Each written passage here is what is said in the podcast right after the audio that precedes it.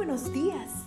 Gracias por estar con nosotros en este bendecido día. Ven y juntos aprendamos y realicemos el estudio de nuestro matinal titulado Nuestro maravilloso Dios.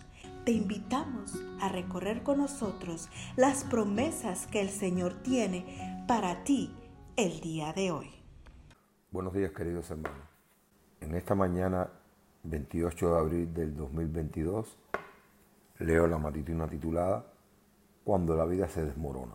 Y de la palabra de Dios en la segunda carta a los Corintios, capítulo 12, verso 9, dice así, me ha dicho, bástete mi gracia, porque mi poder se perfecciona en la debilidad. ¿Cómo podemos orar cuando la vida se desmorona? Esta pregunta se la hizo Warren W. Wiersbe cuando una amiga estaba atravesando por una prueba difícil. La señora se había tenido que retirar de su trabajo por enfermedad y a su esposo se le había diagnosticado una enfermedad incurable. Entonces Wiersbe se acercó a ella para darle ánimo. Quiero que sepas que estamos orando por ti, le dijo. Gracias, respondió ella. Pero ¿qué le está pidiendo a Dios en oración? La pregunta tomó por sorpresa a Westby. Nadie le había hecho tal pregunta.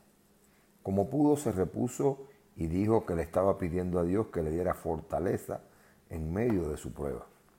Entonces vino la segunda sorpresa. Por favor, pídele a Dios que me ayude para que yo no desperdicie todo este sufrimiento. Para que no desperdicie todo este sufrimiento, por primera vez en su ministerio, escribió luego Wiersbe, le aceptó la idea de que nuestros momentos de dolor puedan de alguna manera enriquecernos. La verdad sea dicha, es muy difícil ver algún provecho en los sufrimientos, especialmente cuando somos nosotros los que estamos sufriendo. Sin embargo, esto es precisamente lo que el apóstol Pablo nos está diciendo cuando escribe, de buena gana me gloriaré más bien en mis debilidades, segunda de Corintios 12:9. ¿Por qué lo dice?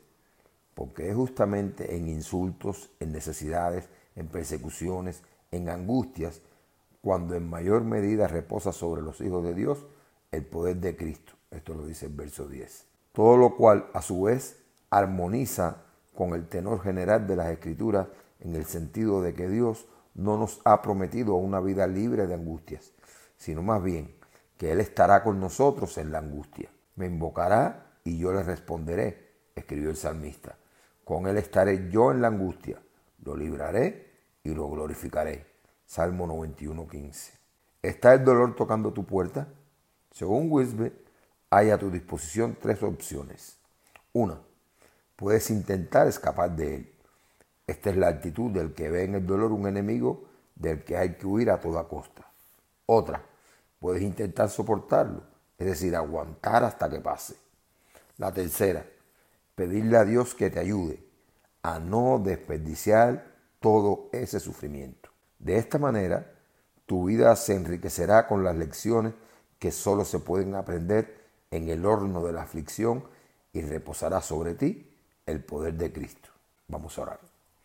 Gracias Padre por las lecciones que he aprendido en mis pruebas y por la promesa de que tu poder se perfecciona en mi debilidad. Por sobre todo, gracias porque has prometido estar conmigo en medio de mis angustias. Amén. Cada día gracias. Gracias Dios por darnos la tranquilidad necesaria para enfrentar los